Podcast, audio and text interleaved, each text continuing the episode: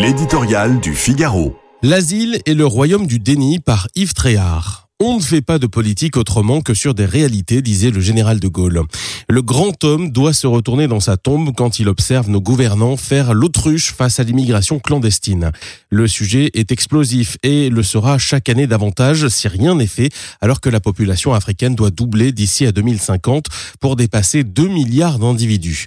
Les discours bienveillants du pape sont une chose, tout comme l'immobilisme européen, il ne justifie en rien la procrastination française. Un constat saute pourtant aux yeux.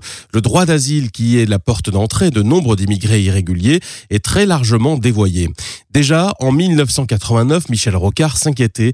La France doit rester ce qu'elle est, une terre d'asile politique, mais pas plus. C'était sans compter l'augmentation de toute la misère du monde.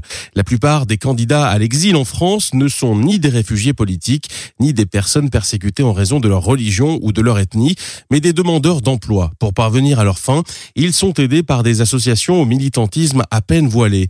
Bien que subventionnées par l'État, celles-ci profitent de notre législation kafkaïenne en la matière pour mener, au nom de prétendues violations des droits de l'homme, une véritable guérilla judiciaire et faire en sorte que le renvoi des migrants soit rendu impossible.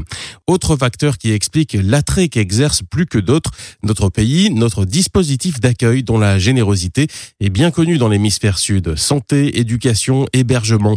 Plusieurs milliards d'euros sont consacrés tous les ans à cette hospitalité.